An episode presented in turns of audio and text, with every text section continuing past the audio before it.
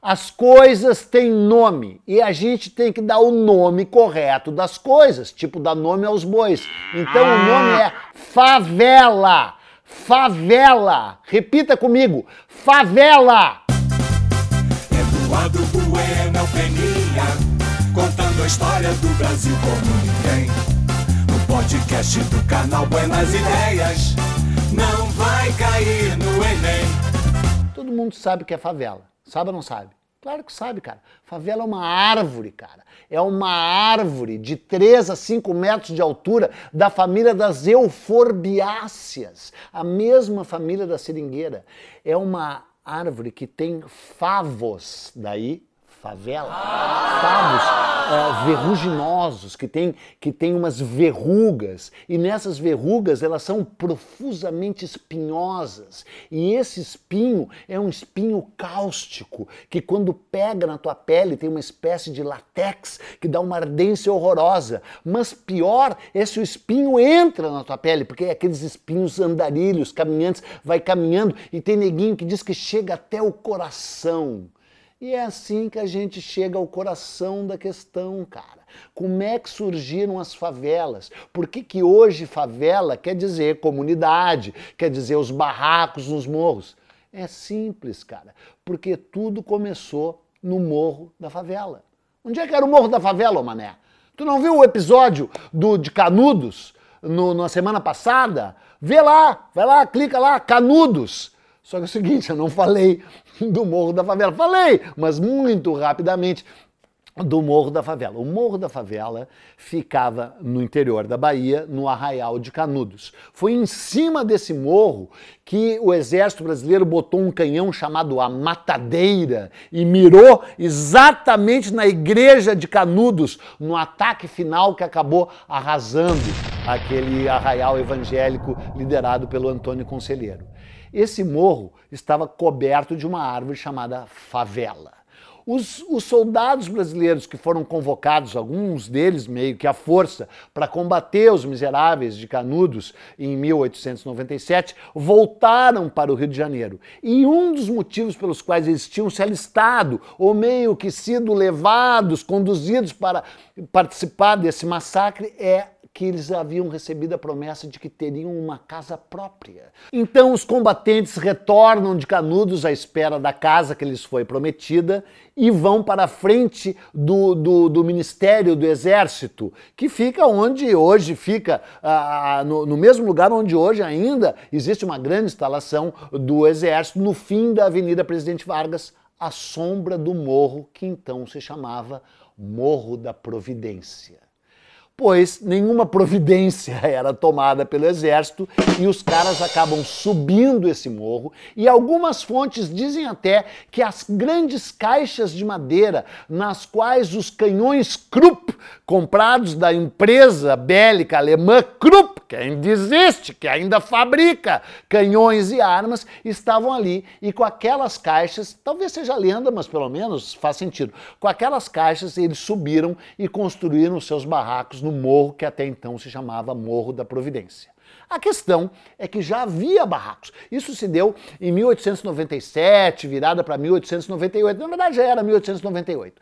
A questão é que esse morro, o Morro da Providência, era um morro que aliás tem milhões de anos, né? É um morro de granito que existe, portanto, há provavelmente 800 milhões de anos. Portanto, ele já estava aqui quando a cidade do Rio de Janeiro foi fundada, em 1565. E a cidade foi, eh, nasceu ali na zona portuária, foi se expandindo, chamou Cidade Nova. Hoje ainda chama Cidade Nova, mas foi batizada de Cidade Nova no tempo do Dom João VI, porque ficava ali perto da Quinta da Boa Vista, que era o palácio onde Dom João morou, onde Dom Pedro I morou, onde Dom Pedro II morou, etc. e tal. E esse morro se chamava Morro do Paulo Caieiro. Já se chamava assim desde 1600 e tanto. Depois passou a chamar Morro da Formiga. Depois passou a chamar Morro do Livramento. Ele ainda conserva esse nome em alguma parte dele, porque na verdade é tipo uma espécie de cordilheira, né? Tem vários nomes, Morro do Valongo, começa lá no Morro da Conceição, vai pelo Morro do Valongo, chega no Morro do Livramento e chega no Morro morro que então passou a se chamar do Morro da Providência. Providência no sentido de o Todo-Poderoso, a Providência, Deus. Mas ainda tem um jogo verbal, porque alguns dizem que passou a chamar Morro da Providência porque o exército não tomava nenhuma providência para dar as tais casas que tinha prometido para os combatentes de Canudos. Não é verdade, mas pelo menos o jogo verbal faz sentido. O outro jogo verbal que também faz sentido é que os combatentes de Canudos, e especialmente as chamadas vivandeiras. Vivandeiras eram as mulheres que acompanharam essas tropas para Canudos. Algumas delas, inclusive, eram mulheres dos caras, ou amantes, ou amancebadas. Outras não eram nada, eram vendedoras de comida. Eram as mulheres que forneciam, que esquentavam, que cozinhavam os mantimentos, a comida para o exército quando o exército estava lá em Canudos. Essas vivandeiras não apenas vieram junto de volta para o Rio de Janeiro, de onde provavelmente tinham saído, como subiram o morro. E não apenas subiram o morro, como se diz que elas tinham conseguido o crucifixo que pertencia à própria igreja do Antônio Conselheiro, lá em Canudos. E ergueram um oratório, ergueram um campanário lá no topo do Morro da Providência, que ainda existe, ainda existe. A questão é que para chegar lá não é mole. Eu cheguei lá uma vez, mas é difícil chegar lá. E esse crucifixo estaria lá. Inclusive foi tombado pelo Patrimônio Histórico Nacional na, na, na década de 1970, esse campanário. Bom, o fato é que já existiam pelo menos 100 barracos no Morro da Providência antes de que os combatentes uh, de Canudos o ocupassem e o rebatizassem como, como o nome de Morro da Favela. Esses barracos eram de pessoas que tinham sido expulsas daquela que se chama a primeira cortiço brasileiro, porque não chamava favela, chamava cortiço. Tem até aquele livro maravilhoso que você foi obrigado a ler no vestibular, do Aloysio Azevedo, o cortiço, daí como tu foi obrigado, tu achou que o livro é chato, mas o livro não é chato, o livro é maravilhoso. Se eu fosse tu ia lá ler de novo o cortiço do Aloysio Azevedo. Ele conta a história de um cortiço chamado Cabeça de Porco que ficava justamente ali nessa região perto do atual Campo de Santana, Campo da Aclamação, a central do Brasil e esse lugar que foi o Ministério do Exército.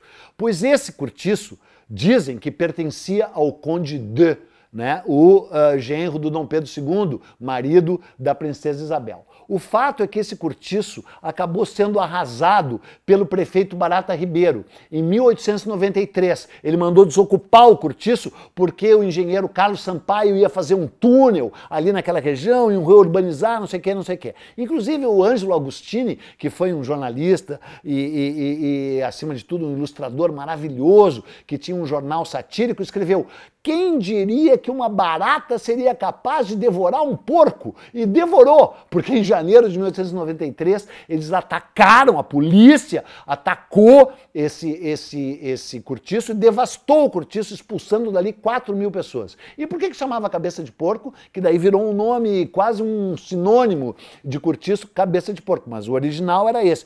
Porque os ricos botavam um leão na, na entrada de suas chácaras, daí que vem a expressão expressão leão de chácara. Que programa maravilhoso esse, você está sempre aprendendo. Inclusive eu tinha que ter uma vinheta aqui morrendo e aprendendo com Eduardo Bueno. Leão de chácara, vem daí, porque os caras faziam pórticos com um leão. E aí o Povarel botou o quê? Botou uma cabeça de porco. De início era uma cabeça de porco verdadeira, né? Depois fizeram uma escultura de argila lá com uma cabeça de porco local, chamava cabeça de porco. Foi devastado o lugar, foi derrubado o lugar. E aí alguns dos, dos refugiados subiram o Morro da Providência, ou o Morro da Formiga, ou o Morro do Livramento, fazendo ali uh, esses casebres. Em 1898, uh, esses casebres aumentaram grandemente em número e os combatentes de Canudos disseram: olha, parece o Morro da Favela.